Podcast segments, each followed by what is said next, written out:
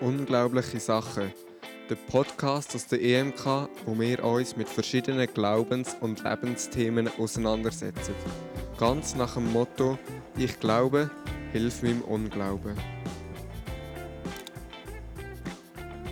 Jeder Fehler erscheint unglaublich dumm, wenn andere ihn begehen. Vom Georg Christoph Lichtenberg. Was löst der Satz in dir innen aus?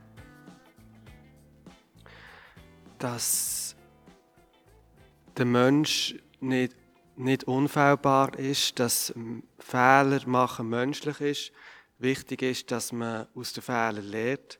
Und Fehler machen an sich ist nichts Schlimmes. Man muss auch dazu stehen, wenn man sie gemacht hat.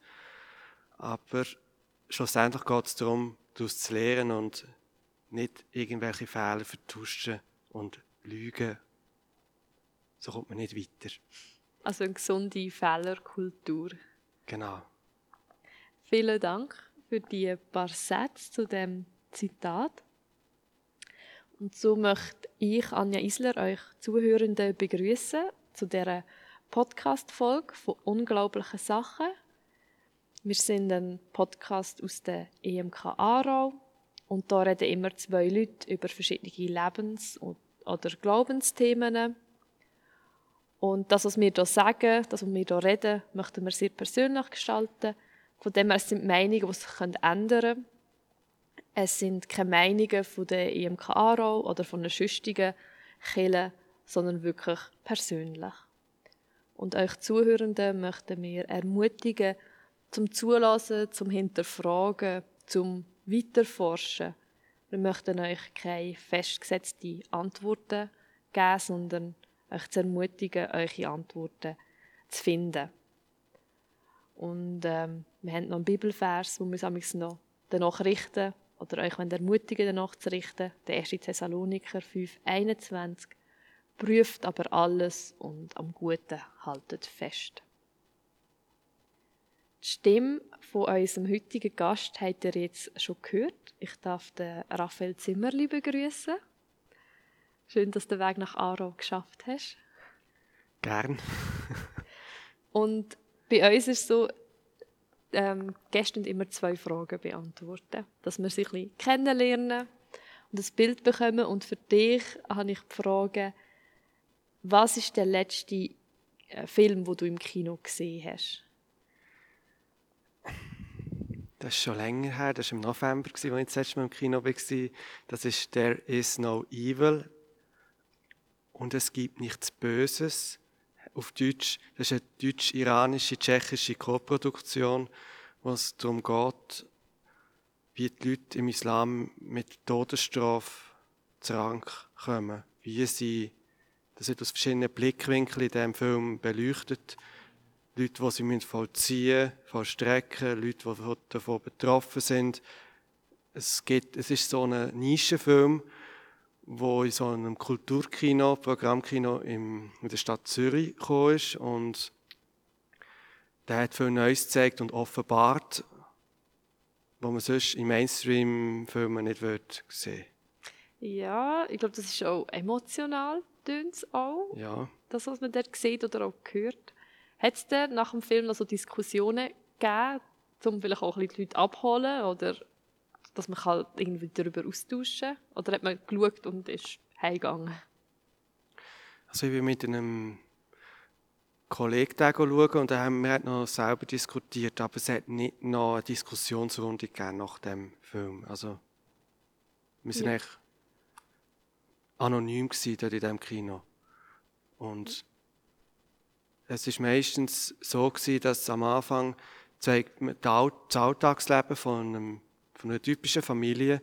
Und dann in der letzten Sequenz kommt dann äh, die Wendung, wo dann auskommt, was der Familienvater den ganzen Tag schafft und so. Und das ist dann äh, ziemlich haarsträubend, was dort äh, gezeigt ist. Ja, spannend, äh, was du da für Filme schaust. Danke für das ein bisschen Schildern. Die zweite Frage ist so ein bisschen eine Schweizer Bünzli-Frage. Und zwar, bist du ein Migro- oder ein Scoop-Kind? meine frühesten Kindheitserinnerungen waren, dass ich ein Gobkind bin. Und dann haben wir, als ich sechs oder sieben war, haben wir aufs Mikro äh, gewechselt. Und dann, jetzt sind wir wieder beim Gob. Das heisst, eigentlich sollte ich ein Gobkind sein, aber im Herzen bin ich ein Mikrokind. Und heute, muss ich sagen, bin ich weder noch, sondern eher so ein Beck, Metzg oder Konditorkind. Ich wollte lieber die kleinen Läden unterstützen. Ja.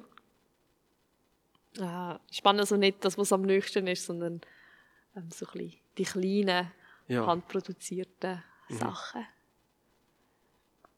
Super. Vielen Dank für die Vorstellungsfrage, dass du das beantwortet hast. Mhm. Und das Thema, das wir heute anschauen, ich habe mir überlegt, wie wir in das Thema hineinkommen.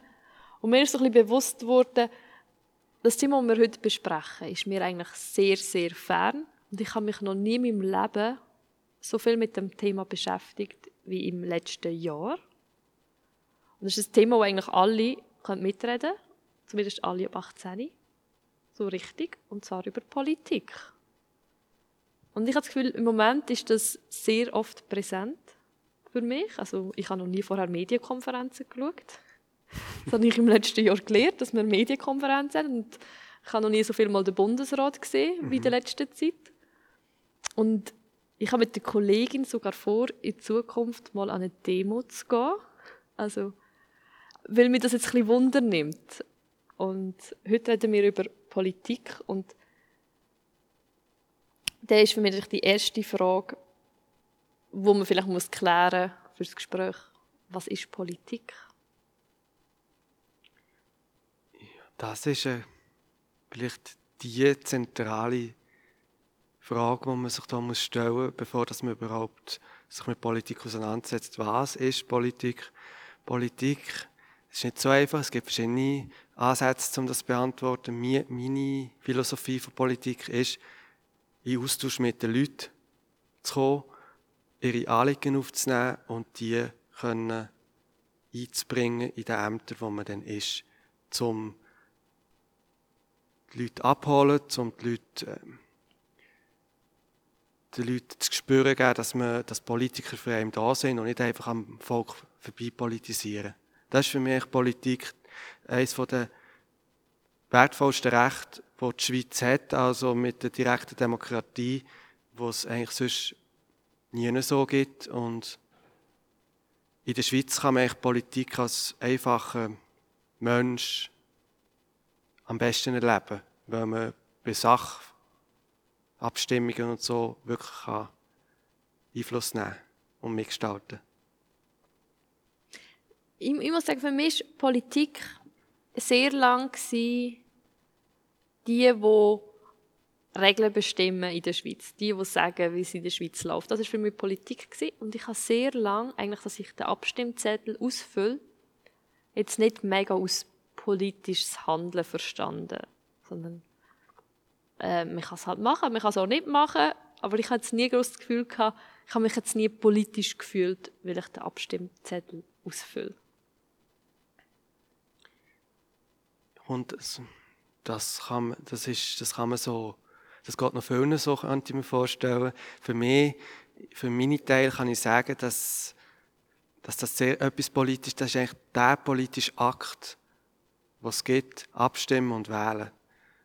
Dann tut man nämlich seine Rechte wahrnehmen und kann aktiv mitgestalten und die Schweiz, so wie man so verändern, zum Besseren verändern. Also aus meiner Sicht ist das sehr politisch, der Weg zu der Urne. Oder auch brieflich. Und später dann sogar noch E-Voting. Soll man sich nicht verschließen. ja. Okay, also Politik ist etwas sehr Wichtiges, würdest du jetzt sagen? Etwas Wichtiges. Nicht das Wichtigste, aber es ist sicher wichtig. Es ist wichtig. Ja. Es ist ja auch in der Kunst, ist ja Politik, finde ich, auch vieles Thema. Also, oder ich nehme Politik halt auch, aber nicht nur, schlussendlich jetzt, als ich erwachsen bin, nehme ich es nicht nur bei denen wahr, die die Regeln machen, sondern auch bei ganz vielen Menschen in ihrem Handeln dass sie Sie handeln irgendwie politisch, indem sie etwas boykottieren, Mhm. indem dass sie Kunst machen, Musik, Bilder. Wo ich irgendwie so mit der Zeit habe gemerkt, hey, da steckt ganz viel dahinter. Und dass das auch ein politisches Denken gut dahinter steht.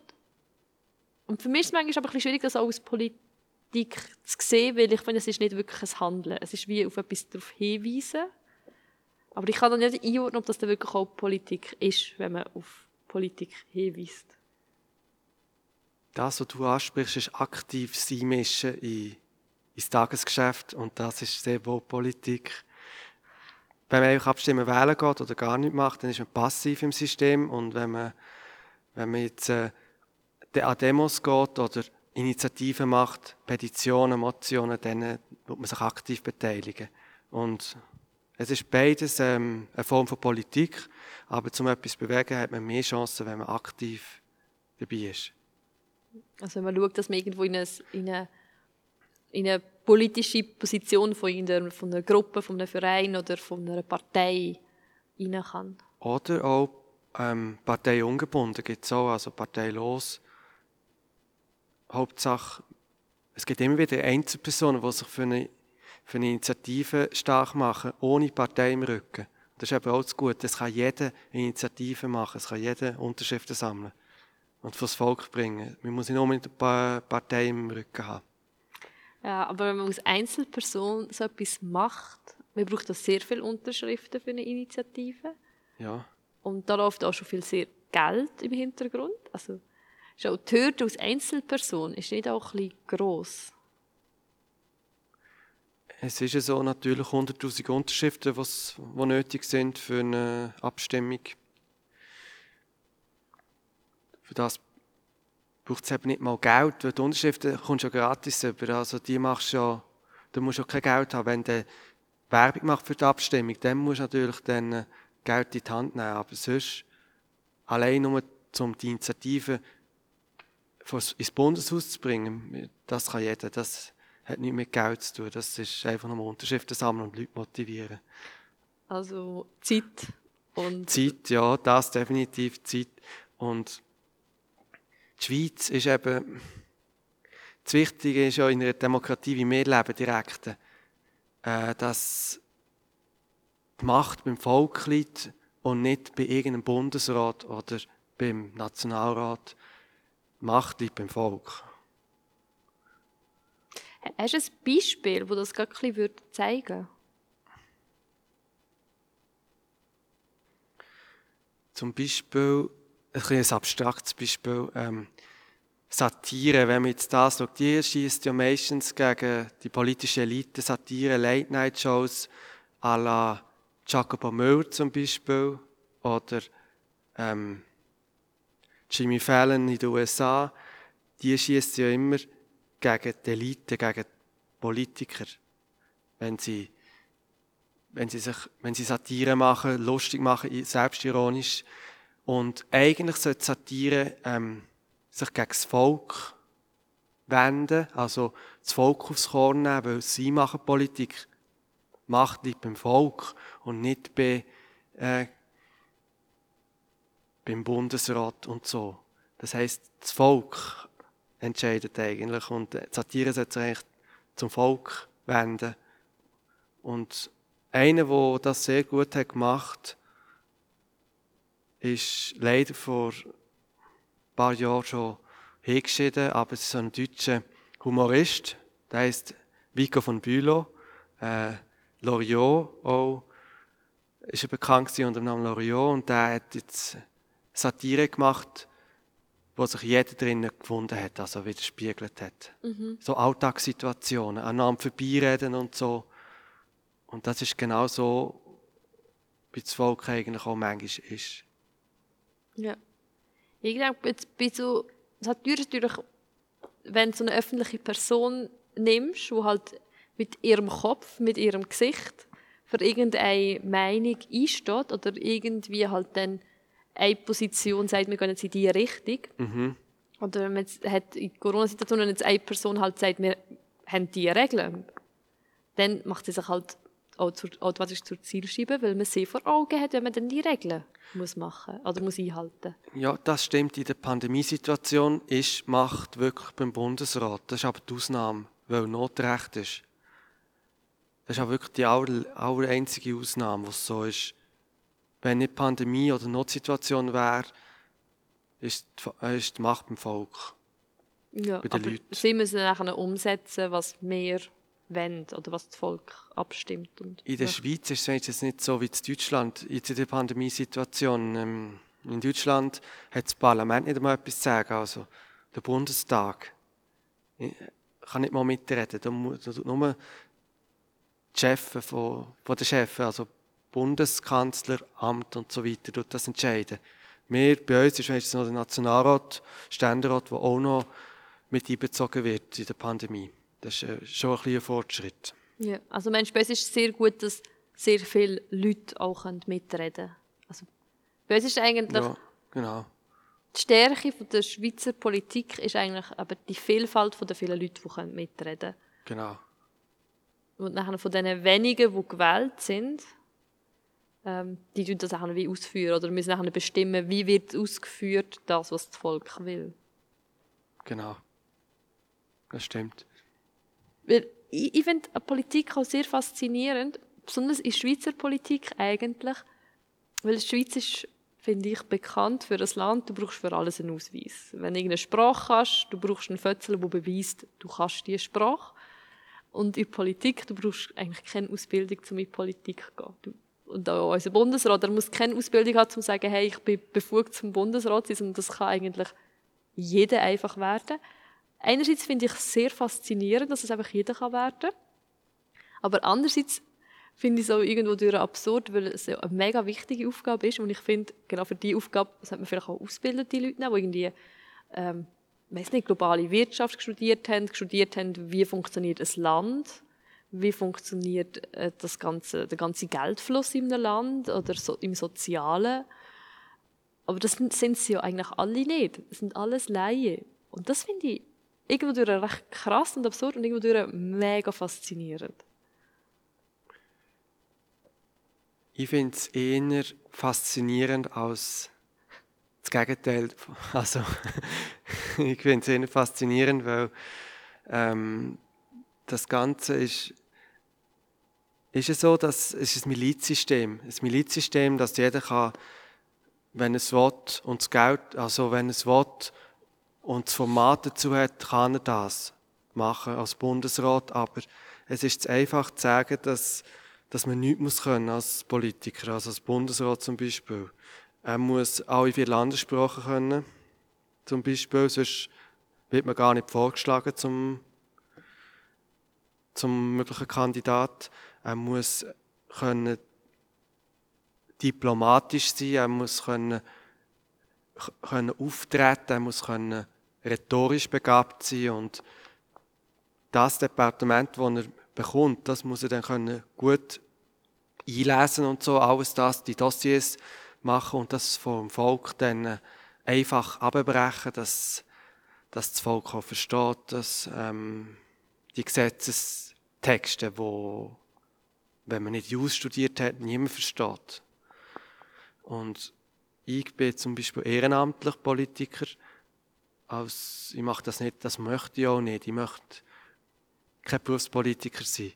Ich, ich bin froh, wenn ich noch eine Abwechslung habe und, äh, und ähm, Geolog bin als hundertprozentiger Job und, und eben nicht ehrenamtlich, äh, nicht äh, Berufspolitiker bin. Wie in Deutschland zum Beispiel, dort gibt es viele Politiker im Parlament wo, oder auch in Italien, die nie eine Lehre gemacht haben und die sind ein Leben lang in der Politik und weil sie eigentlich gewählt sind worden, aber sie haben noch nie irgendwie sonst geschafft. Und in der Schweiz ist es hm, nicht so. Da hat man meistens mal eine Lehre gemacht, eine Ausbildung, das heisst, jeder bringt etwas mit, einen Rucksack, den er dann einbringen kann. Ja, Aber ich gebe dir recht, es gibt ein Ungleichgewicht, wie gewisse Leute, es hat, was gewisse Leute vertreten, es ist manchmal ein bisschen Ungleichgewicht, viel zu viel, die Krankenkassen zum Beispiel vertreten im Parlament oder die Bauern vertreten. Das könnte noch ein bisschen ausgewogener sein. Ja. in, in welche Richtung könnte es ausgewogener sein? Also, ähm, jetzt können wir überlegen. Was, was würdest du sagen? Dass man ein bisschen mehr zum Beispiel alle Branchen abdeckt. Zum Beispiel viel mehr im Gesundheitswesen, nicht von der Krankenkasse, sondern die, die an der Basis sind. Zum Beispiel ähm, Krankenschwester, einfach Pflegefachpersonen, dass die ein bisschen besser vertreten sind. Oder ähm, Sozialpädagogen zum Beispiel. Oder mhm. Handwerksberufe. Viel mehr Handwerksberufe sollten auch vertreten sein. Und weniger Jus und weniger Krankenkassen und weniger Bauern. Nicht, dass die nicht würden gut machen, aber es ist einfach ein bisschen eintönig, wenn alle das Gleiche sind. Und der typische Beruf, wo, wo Politiker, wo auch noch gut vertreten ist, ist Kommunikationsberater. Und ja. darunter kann man jetzt alles, kann man sich alles vorstellen. Da ist jetzt also, das ist mal eine anerkannte Berufsbezeichnung. Spannend, ich habe es jetzt so noch, noch nie gehört, aber ja, immer wenn, wenn, man, wenn man eigentlich nichts gelernt hat, ich sage jetzt nicht bei allen, aber zum Beispiel gibt es bei Paaren, wenn man eigentlich nicht, äh, keine Ausbildung oder so abgeschlossen hat und dann muss einen Beruf angeben, sagt man Kommunikationsberater. Gibt es viele Politiker, die keinen Beruf abgeschlossen haben? Weil ich stelle mir die, für mich sind Politiker so Leute in einem Anzug. Und wie Leute im Anzug denke ich immer, die arbeiten irgendwo in einem Büro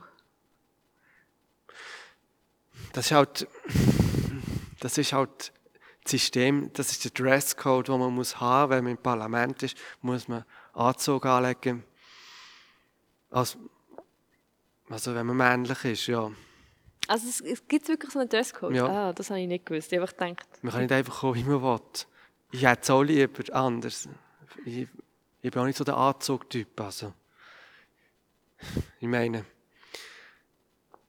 Du, du redest vor allem von den Anzugträgern, die zum Beispiel, die sind meistens wirtschaftspolitisch aktiv, die mit äh, Anzügen, die, die den HSG studiert haben, mhm. St. Gallen. Dort ist das Anzugtragen sehr weit verbreitet und von denen hat es auch viel in der Politik. Ja. Ähm, und ich finde, wir leben heute auch in einer Zeit, eben, ich habe schon am Anfang gesagt, ich habe mich noch nie so viel mit Politik befasst wie jetzt in diesem Jahr oder mhm. mitbekommen wie in diesem Jahr. Und auch wenn ich so die Jugend anschaue, erlebt man die ja auch sehr politisch aktiv mit Friday for Future, mit, ähm, mit den Ausschreitungen in St. Gallen, die es gegeben mhm. hat, wo man irgendwie auch merkt, hey, die Jugend macht irgendwo durch ja auch mitsprechen. Und weißt nicht, erlebst du, dass die Jugend sich mehr für Politik interessiert, als, weiß nicht, als vielleicht, wo du so alt bist wie die? Ja, das merke ich. Das ist, das ist definitiv so, dass sich die Jungen aktiver zeigen in der Politik und mehr fordern als früher, als ich noch jünger war. Das ist ja so. Das, das sieht man in der Klimabewegung, das sieht man jetzt in der Corona-Demo. Das ist definitiv so. Und ist auch gut so. Dass sich die Jungen melden. Sie müssen viel mehr abstimmen, weil wenn man das Abstimmungsverhalten anschaut, die Jungen sind immer die Gruppe, die am wenigsten vertreten ist und am wenigsten wählen und abstimmen. Die meisten sind über 65, die gehen abstimmen und wählen.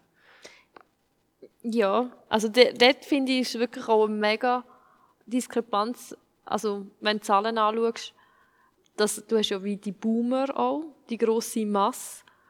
Und dass eigentlich die Jungen dort viel mehr müssten gehen, um auch ein bisschen dagegenhalten weil es verständlich geht ja um ihre Zukunft. Oder mhm. ich werde viel länger mit diesen Gesetzen müssen leben als die, die halt 65 sind, wahrscheinlich. Mhm. Und von dem her hat es mich ja auch mehr interessiert, also ich schaue, dass, dass Leute in meinem Alter auch noch ein bisschen mehr mhm. gehen, gehen abstimmen. Weil ich finde das manchmal auch schrecklich, wenn, also, ich habe schon mit Leuten geredet und sie sagen, ja, die regen sich auf über die Schweiz und es ist wieder das und wieder die Regelung und dann frage ich, ja, bist du abstimmen? Und dann sagen sie nein. Und dann finde ich halt, okay, wenn du bist abstimmen, finde ich jetzt provokativ, hast du auch nicht das Recht, um dich aufregen, weil du hast ja nicht mal probiert, etwas dagegen zu machen. Ja, genau das ist ja der Grund, Hauptgrund, warum ich in die Politik eingestiegen bin. Genau der Missstand, dass die Leute sich aufregen, obwohl sie nicht, nicht mal passiv das System mitgestalten und dann trotzdem immer sagen, was könnte man nicht so besser machen, das ist wirklich der Auslöser gewesen, um für mich Politik zu gehen. Aber für mich ist es nachher schon auch ein bisschen so, wo ich denke, nur abstimmen ist halt, finde ich, ist so das Minimum. Also wenn ich wirklich etwas verändern würde, finde ich, sollte schon aktiv werden. Mhm. Aber ich bin eben auch nicht so der Redetyp. Ich bin so der Macher. Ich habe eine Idee und dann will ich etwas machen und umsetzen. Und ich habe das Gefühl, wenn ich jetzt würde sagen, ich möchte politisch aktiv werden, ich glaube, mir wird sehr schnell der Schnuff fehlen, weil ich das Gefühl habe, es wird viel einfach nur geredet. Und irgendwie nach drei Jahren wird mal etwas gemacht. Und das ist mir viel zu langsam. Da verliere ich vorher das Interesse oder sage, hey, oder halt das nicht mehr aus. Hm, ja, das stimmt. Prozesse sind lang. Langwierig. Vor allem national. Bis da mal etwas, das stimmt, da gebe ich dir recht, das ist so. Aber es gibt verschiedene Politiker, Politikerinnen. Man muss nicht unbedingt immer voran stehen. Es gibt auch die Stellenschaffer, die einfach im Hintergrund sind und eben anpacken. Und es gibt die, die voran stehen. Es gibt auch die, die beides können. Es ist eigentlich nicht reserviert an einer gewissen Charaktereigenschaft. Das ist, du kannst in der Politik so einbringen, wie du willst und ohne Zwang und ohne Vorgaben. Außer mit dem Dresscode. der, der Dresscode, wo man sich losen muss, daran halten, ja. Zum Glück, Krawatte ist nicht Dresscode. Zum Glück nicht. Aber das, das widerspricht sich ja schon ein bisschen, wenn du sagst, man kann sich so eingeben. Weil, ist, weil schlussendlich, man kann ja nicht schneller als das System arbeiten. Mhm. Und das finde ich vielleicht so ein bisschen der Haken von unserem System. Wir sind langsam. Wenn man wenige Personen hat, die bestimmen könnten, ich glaube, dann würde es schneller laufen. Und ich, natürlich müssen wir dann hoffen, dass wir gute Personen hätten, dass wir zufrieden wären mit dem, was sie bestimmen. Aber das ist schon das, was mich manchmal stört an unserem System, das gut ist. Jeder kann mhm. mitreden. Aber es ist einfach auch sehr langsam. Ja, es ist langsam, weil man immer alle mitnimmt. Ja, das ist natürlich schon so. In einer totalitären Diktatur geht es schon schneller, wenn nur einer entscheidet oder drei. Aber was ist denn mit dem Volk? Was haben die vom schnellen Entscheiden? Dass halt gehandelt wird. Ich finde, es muss nicht immer schlecht sein. Ich finde, Diktatur geht mir immer von halt, also ich habe auch das Bild von einem halt Diktator im Kopf, wo halt das Volk unterdrückt. Aber ich finde, also, nur weil jetzt jemand entscheidet, muss er nicht immer schlecht fürs Volk sein, weil auch bei uns, wo wir, jeder kann seine Meinung dazu geben, sind nie alle zufrieden. Ja, das stimmt. Nichtsdestotrotz in einer Diktatur will vielleicht gar niemand das, was der dort oben entscheidet, weil sie gar nicht anlässt. Das ist natürlich Worst Case, aber wie gesagt, von so Personen gehe ich jetzt gar nicht aus. Ich gehe von wohlwollenden Diktatoren. Menschen aus. Nein, ja. wir sind nicht Diktatoren sein, die einfach wo etwas ausführen können. Ja. Und, und bei uns denke ich, wir haben ja erst gerade Abstimmungen im März. Und das sind ja auch Sachen abgestimmt worden, wo es nachher gleich noch Demo hat gegeben. Also das ist ja mit dem Verhöll Verhüllungs... Ähm, ah, Burka-Initiative. Burka-Initiative. Das ist ja angenommen worden vom Volk, aber es hat ja gleich am gleichen Abend noch Demos gegeben. Und dann denke ich, okay, man kann es ja eh nie allen recht machen. Ja, das ist wirklich, das verstehe ich wirklich auch nicht, wenn man, wenn man das Resultat nicht kann akzeptieren kann. Und gerade noch am gleichen Tag dann muss dagegen Demos machen, das ist für mich unbegreiflich. Das ja. Denkst du, weiter müsste eigentlich der Mensch einsehen, ich hätte vorher mehr müssen machen? Ja. Und im Nachhinein soll ich nicht kommen motzen, sondern ich kann mich vorhinein mehr dagegen engagieren. Ja, es, ist, es steht uns, einem Politiker steht es nicht zu, am Wahlsonntag sagen, das Volk hat falsch entschieden, das ist der problematischste Satz, den man überhaupt bringen kann. Ja. Das Volk hat falsch entschieden. Man muss einfach das akzeptieren, wie das Volk entschieden hat. Aber man kann nicht sagen, es ist falsch. Weil dann tut man viel vor den Kopf stoßen. Mehrheit. Ja. Und ja, wir, wir haben auch bei uns in der Kirche im letzten Jahr so ein bisschen politische Aussagen gehabt, also, oder über Politik geredet bei uns in der Kirche. Und in meinem Studium habe ich gelernt, wo es darum gegangen ist, um wie predigt man, mhm. ist bei uns das Thema gewesen, wie fest politisch darf man predigt sein. Und eigentlich ist mal, also verkürzt gesagt, ist es gesagt worden, eigentlich gar nicht. Du darfst von der Kanzel oben aber nicht politisch propagieren. Und das habe ich noch sehr spannend gefunden. Einfach, das gibt ja auch ein eine Diskussion nachher. Weil ich finde, Kirche, das ist eine Ansammlung von Leuten, die ja auch, wie ich finde, von der Theologie her, ist Kirche eine befreiende Theologie und etwas zum Positiven verändernde Theologie. Und das kann auch in die Politik hineingreifen. Und wir haben jetzt zum Beispiel bei uns auch in der EMK, oder viele Kirchen haben über Konzerninitiativen auch Werbung gemacht, wo sich Kirche und Politik vermischt hat. Und ich finde es so lustig, weil in der Politik selber sehe ich aber, dass jetzt Parteien, die einen christlichen Hintergrund haben, sich davon distanzieren. Ja auch. Also irgendwie so Glauben und Politik finde ich manchmal schwierig zum zusammenbringen, obwohl ich finde, jetzt, es hat schon einen Nenner, der zusammengeht. Aber in Politik geht irgendwie wieder Glauben nicht zusammen. Ich sehe das Dilemma, sehe ich, und ich habe das auch mitbekommen und ich habe mir dazu auch eine Meinung gebildet. Persönliche Meinung dazu und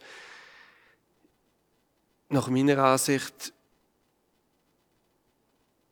hat eine politische Parole nichts zu suchen in einer Predigt. Mhm. Also, sie, Kirchen sollen sich aufs Religiöse, aufs Geistliche, ihre Kernkompetenz äh, fokussieren. Aber Abstimmungswerbung machen und dann den Glauben instrumentalisieren für Politik, das finde ich nicht richtig. Ja. Ich finde es aber auch, also ich finde aber manchmal ist es wirklich schwierig, Kirchen und Politik. Eine Kollegin von mir, die sich äh, politisch engagiert hat in der Jugend, ihre Kirche hat ihr gesagt, ja, wie kannst du das mit dem Glauben vereinbaren, dass du dich politisch engagierst. Also ihre Kirche hat wie wollen, dass sie einfach von das geht doch gar nicht. Du kannst nicht in der Kirche sein und dich politisch engagieren, weil dann tust du wie gegen Kirche handeln. Und das habe ich sehr spannenden Kritikpunkt gefunden, den sie dort bekommen hat. Also das schockiert mich eigentlich auch ein bisschen. Also, es geht auch kein Berufsverbot. Du kannst ja auch, wenn du in der Kirche tätig bist, nebenbei noch ein politisches Amt haben. Du musst eigentlich wissen, dass du verschiedene Hüte da hast und, und es nicht vermischt ist. Aber natürlich geht das. Man kann natürlich als Mitarbeiter der Kirche kann man natürlich genauso gut im Grossrat politisieren und und so. Das ist, sehe ich kein Problem. So strikt, muss, so eng muss man es jetzt nicht sehen, aber, aber einfach, wenn man dann Politik so zwangs, zwanghaft muss ich Gottesdienst einbauen, das finde ich, schießt am Ziel vorbei. Ja.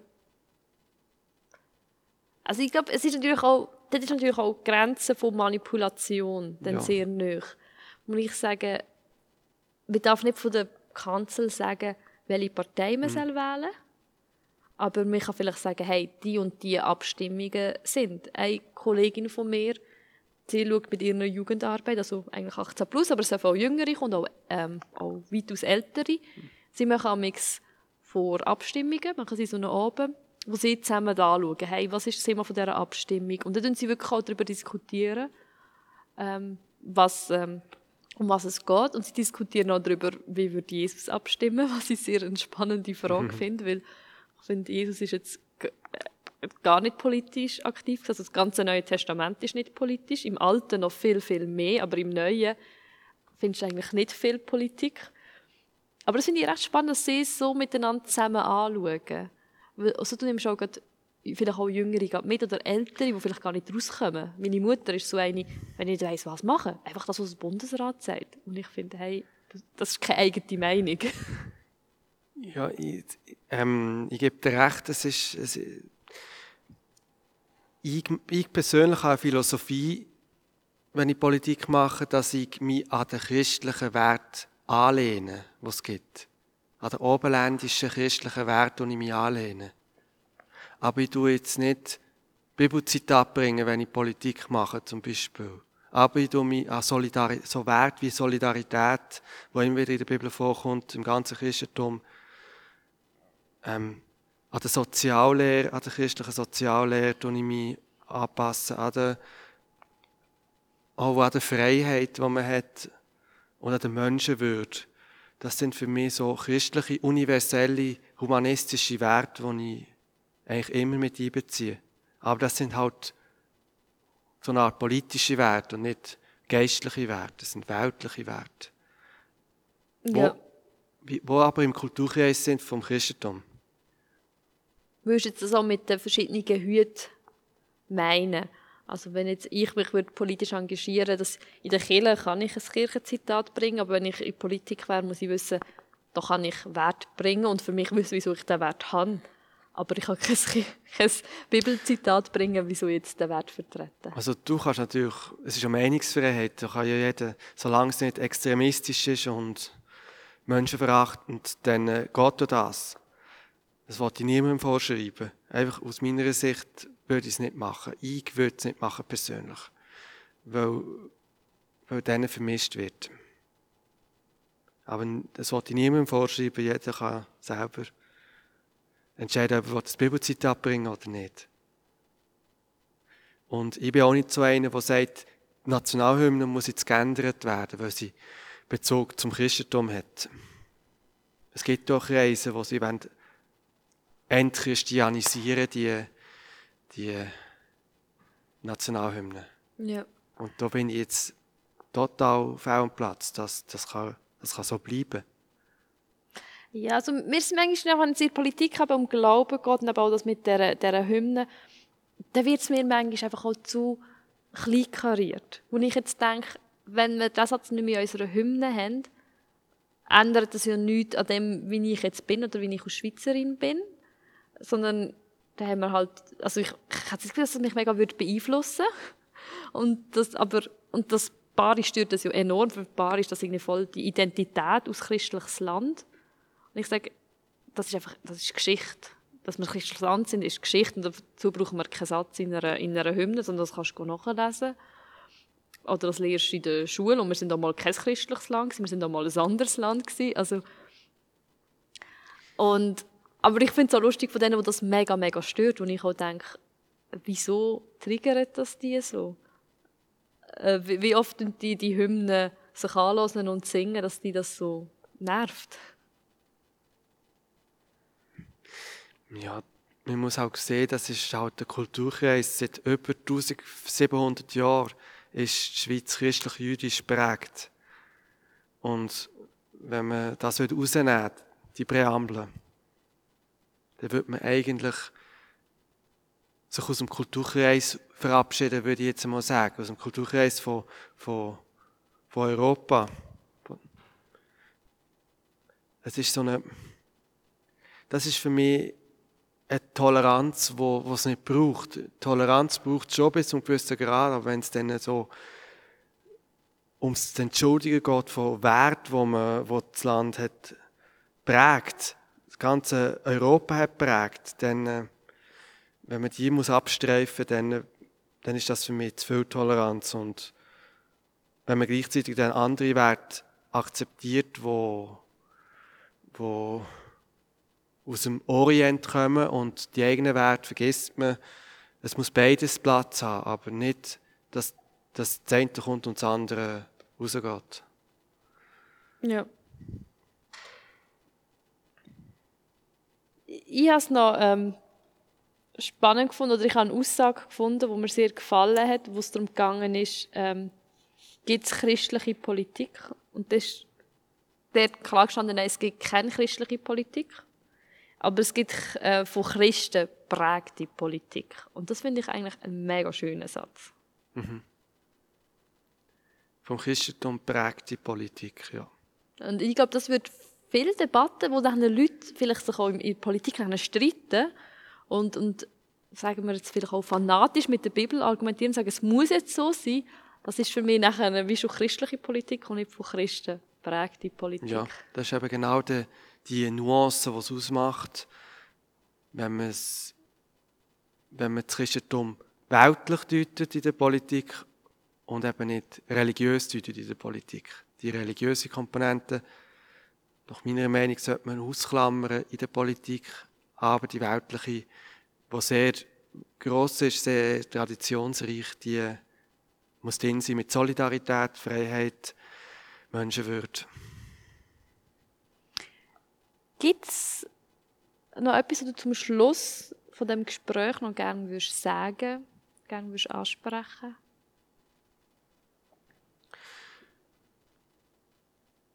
Ich kann einfach nur mit auf den Weg geben, mir ist es egal, was die Leute für eine Meinung haben. Hauptsache, sie engagieren sich politisch engagieren, wenn sie das auch möchten. Aber da ist mir egal, wo sie sich politisch engagieren. Hauptsache, sie machen es, wenn sie es machen. Da ist mir egal. Und wir sollten wegkommen von dem Links-Rechts-Schema in der Politik. Es geht um Sachthemen, es geht um die Leute weiterzubringen. Und es hat nicht, es gibt kein Links- und ein Rechtsthema. Es gibt einen richtigen Weg, wie man mit dem mit der Herausforderung umgehen kann. Es geht nicht um links, rechts. Und Hauptsache, man engagiert sich politisch und die, die es nicht kümmern und sowieso alles egal ist, die sollen sich nicht politisch engagieren, das ist mir auch egal. Und das kann jeder für sich selber entscheiden. Ja, schlussendlich hat jeder die Wahl. Eigentlich, wie du am Anfang gesagt hast, das Volk und jeder Einzelne äh, ist, ist Politik, wenn er abstimmt. Und wir dürfen auch nicht einzelnen Personen die Schuld geben, wo wir in den Medien sehen und sagen, die Person hat das gemacht, weil schlussendlich muss man sich da immer selber an die Nase längen und sagen, okay, die Person hat nur das gemacht, weil ich abgestimmt habe oder aber nicht abgestimmt habe oder mhm. Wo wir wieder bei der ungesunden Fehlerkultur wären vom Eingangszitat. Wenn man sich selber seine eigenen Fehler nicht sieht und immer gerade Schuldzuweisungen macht und obwohl man genau weiß, dass man zuerst mal selber über sich selber reflektieren bevor dass man Schuldzuweisungen ausspricht. Ah, das ist spannend. Ja? Das Anfangszitat mit den Fehlern der anderen mhm. erscheint einem unglaublich dumm. Ähm, ja. Dann wären wir am Schluss von dem Gespräch. Vielen Dank für das Gespräch. Ich habe es sehr spannend gefunden und ich nehme für mich mit, dass ich, wenn ich mich vielleicht mal in Zukunft aufrege über Politik oder über Politiker, ähm, dass ich dann überlege, okay, was habe ich denn gemacht? Wie viel Verantwortung habe ich denn in Politik? Ähm, das nehme ich für mich mit auf, auf meinen Weg und bin gespannt, wo ich äh, noch mit Politik konfrontiert werde in Zukunft. Und ich möchte auch am Cedric danken sagen für die Technik, dass der Podcast immer pünktlich erscheint und ihr Zuhörende den hören können. Und es freut mich auch, dass ihr zugelassen habt bei diesem Podcast. Ihr Zuhörende dürft uns gerne durch das Kontaktformular eure Meinungen, eure Erfahrungen schicken oder auch das, was ihr euch ausgelöst habt. Wir, äh, also mir nimmt es auch Wunder, wo steht ihr mit Politik? Vielleicht sind die meisten Zuhörenden von uns auch schon politisch aktiv oder haben gar nichts damit am Hut. Ihr dürft uns gerne kontaktieren. Unsere Kontaktdaten findet ihr auf der Internetseite www.emk-aro.ch podcast, wo man auch all unsere Folgen sieht, die man hören kann. Und dort ist auch das Kontaktformular. Und so wünsche ich euch zwei wunderschöne, gute Wochen. Bis zum nächsten Mal. Und äh, ja, schauen, was ihr in zwei Wochen könnt politisieren könnt.